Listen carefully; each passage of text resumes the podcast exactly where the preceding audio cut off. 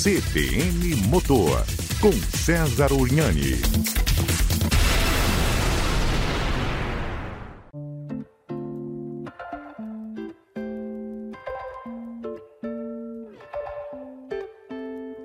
Olá você, seja muito bem-vindo, seja muito bem-vinda aqui ao podcast CBN Motor. Eu sou César Urniani. E eu sou Enzo Urniani. E bom, a gente sabe que as férias estão chegando, né? E com ela vem algo muito importante para quem pensa em pegar a estrada com a família ou até mesmo sozinho, que é a revisão de férias. Pois é, a gente resolveu fazer isso já logo agora, né? Onde a gente está praticamente começando o mês de dezembro, porque a gente sabe que essa história de férias, né, Enzo, é muito relativo, né? As pessoas ficam pensando ali só é, no Natal e no Ano Novo, e não é verdade. Tem gente que já sai de férias um pouco antes, tem gente que estende essa férias aí até ali mais ou menos fevereiro. Então a gente já se antecipou aqui no podcast CBN Motor para ajudar você a identificar itens que são extremamente importantes, né? Estarem ali em dia, não só para segurança, mas para economia, né? Seja do bolso, seja ali do combustível e daí por diante. Aliás, como você citou, esse é um dos pontos mais importantes, né?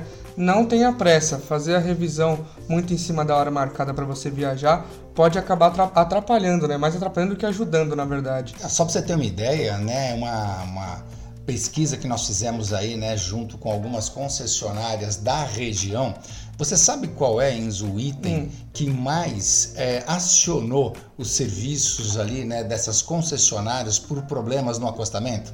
Cara, vou te falar que eu não sei. Qual que é? 10 mil chamados por causa de pneu. Olha só. Pneu que está com problema, pneu que está com bolha estourou, pneu que estava descalibrado, é, e aí o cara estava com o step também descalibrado, uhum. enfim. Então, o pneu tem sido aí né, um dos maiores problemas e dores de cabeça né, na hora aí das viagens de final de ano. Também tem aqueles que têm um problema, adivinha, com o combustível. É, vai abastecer, não conhece o posto, coloca ali um combustível adulterado, é, acaba entupindo ali bomba, dando problema no motor e o combustível aí, né, ou a pane seca, a ausência do combustível, figura como o segundo item que mais é, solicita reparos, solicita o trabalho né, do pessoal de resgate na beira das rodovias. Aliás, né, falando sobre os pneus, é, esse deveria ser um hábito não só para as revisões de férias, né, mas deveria ser algo semanalmente ali constatado, né, a verificação da pressão dos pneus, certo? Boa, além de você verificar a pressão, é a hora de você olhar para o pneu, né, tanto na parte interna quanto na parte externa, a banda de rodagem para você ter certeza de que não tem uma bolha, que não tem um corte, de que a banda de rodagem está tendo um desgaste homogêneo, se não estiver tendo esse desgaste homogêneo, ou seja, do lado interno e do lado externo igual, significa que o teu carro está desalinhado e o desalinhamento, além de instabilidades, ele gera baixa aderência né, e instabilidade no carro, que é um problema de segurança. Bom, e também falando sobre óleo e lubrificante, né? É bem importante ficar de olho nele nos fluidos e até mesmo no filtro do óleo do seu carro, né? Exato. Alguns carros hoje, né, eles avisam, ó, tá na hora de você trocar o óleo, mas a esmagadora maioria, né, dos carros que circulam por aí não tem. É você que tem que ficar ali, né, olhando aquela etiquetinha de óleo, enfim, e trocar o lubrificante exatamente no momento ali que se sugere. Você pode até trocar um pouco antes, o que você não pode é trocar depois, né? Isso tudo, sem dúvida alguma, acaba carbonizando demais ali o, o, o motor, né? Eu sempre gosto de enfatizar de que o lubrificante, seja para o motor, para o câmbio, diferencial, enfim, as partes que dependem de lubrificação, a lubrificação ela é tão importante para o carro como o sangue é para nós. Se ele não tiver ali, né, numa densidade perfeita, você vai ter um problema, né? Com o carro não é diferente. Bom, outro item que é muito importante o pessoal ficar aí esperto é o freio, né? Que ele é essencial para a gente ter uma viagem segura. Pois é, muita gente, como não existe uma quilometragem que identifica qual é o momento de você trocar um freio ou coisa do gênero, né? As pessoas elas vão muito ali esperando algum sinal, um ruído, uma trepidação, enfim. E aí, nesse momento, já é tarde demais. Então, você que está aqui ouvindo o nosso podcast, Vá até uma oficina, peça para que deem uma olhada ali, como é que tá a pastilha, como é que tá a lona, né? Depende de qual é o seu sistema de freio. Ah, outro item importante, já que você falou de freio. Você sabia que o fluido de freio ele deveria ser substituído a cada ano, no máximo a cada dois anos. Isso porque ele acaba pegando muita umidade. Aí o cara fala assim: ah, ferveu o, o fluido de freio. Não, o fluido não ferve. O que, o que ferve é essa água que entra como umidade no fluido e aí o aumento de temperatura, até porque o fluido úmido ele já também não vai ter a mesma capacidade de suportar aquela temperatura, ele é que ferve. E quando ele ferve, ele sai do estado líquido para o estado gasoso.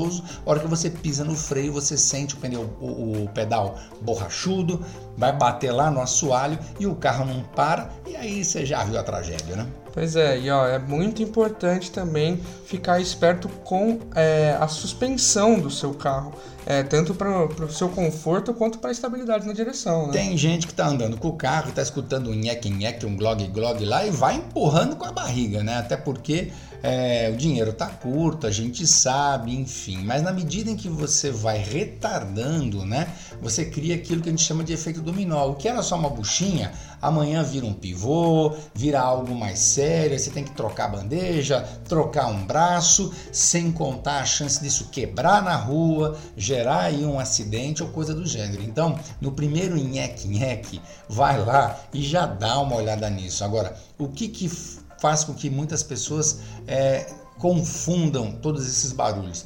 Tem gente que anda com tudo dentro do carro, né, Enzo? Uhum. Anda com chave, anda Sim. com chave de fenda, anda, anda com um monte de penduricalho. E é tanto barulho que o carro faz que às vezes ele não consegue distinguir o que é uma coisa uhum. solta no carro ali, né, um objeto que ele está carregando, ou uh, um problema realmente em algum, em algum ambiente ali da suspensão do carro. Então, uma outra dica, dá uma limpada no seu carro e parar de fazer barulho. Eu andei com o carro de um vizinho aqui, que eu vou te falar para você, meu, é um passinho, um barulho de carroça o carro do homem. Mas é um carro novo, mas uhum. porque anda carregado. Tinha latinha dentro do carro, Sim. tinha chave, tinha crucifixo, tinha tudo para fazer. O crucifixo pode ficar, Sim. entendeu? Melhor até, né? o crucifixo pode ficar, mas tira o resto. Bom, e o sistema elétrico do seu carro também não pode ficar de fora, né? Você não pode pegar a estrada sem saber se os faróis, o pisca-alerta, as setas e as lanternas estão funcionando corretamente. Então eu vou fazer uma provocação aqui. Você que está né, aqui ouvindo o nosso podcast, tem alguma luz acesa no painel do seu carro que você está negligenciando?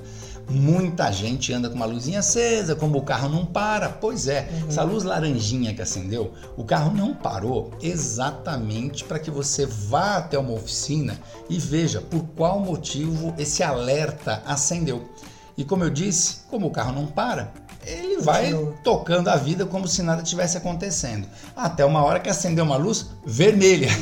Aí, é um problema. Aí já é tarde demais. E com relação às luzes externas, né, que você muito bem citou, uhum. às vezes eu digo o seguinte, ó, vai ficando meio de noite, para teu carro na garagem acende o farol, ou seja, a própria iluminação à noite te ajuda a fazer esse check-up. Seta para direita, vê se está piscando na frente, se está piscando atrás. Ah, de dia, pede alguém para te ajudar. Acende farol, acende farol alto, dá seta, pisa no freio, engata ré e veja se realmente todas as luzes estão em perfeito estado. E aí vai a dica.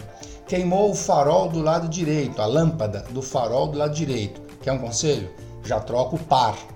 Porque essas lâmpadas, elas funcionam por horas de uso.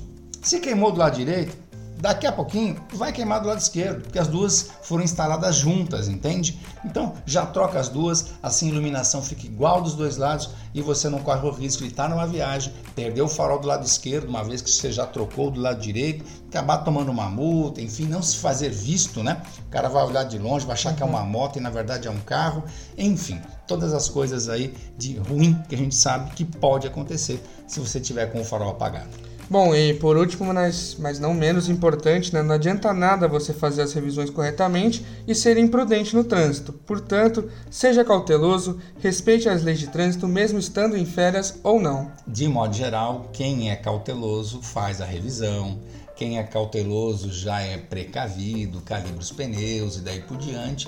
E aí ele se transforma também no ato de conduzir o carro, como você muito uhum. bem colocou, destacou aqui, né? Eu nem sabia que você ia fazer essa, essa, esse apêndice aí né? no, no nosso uhum. podcast, mas é isso mesmo. É, não adianta você ter o melhor carro do mundo, o carro mais revisado do mundo, se você enfia o pé no acelerador, não respeita as normas de trânsito, como muito bem disse o Enzo. Vá viajar, vá passear, faça do ponto A ao ponto B o seu destino.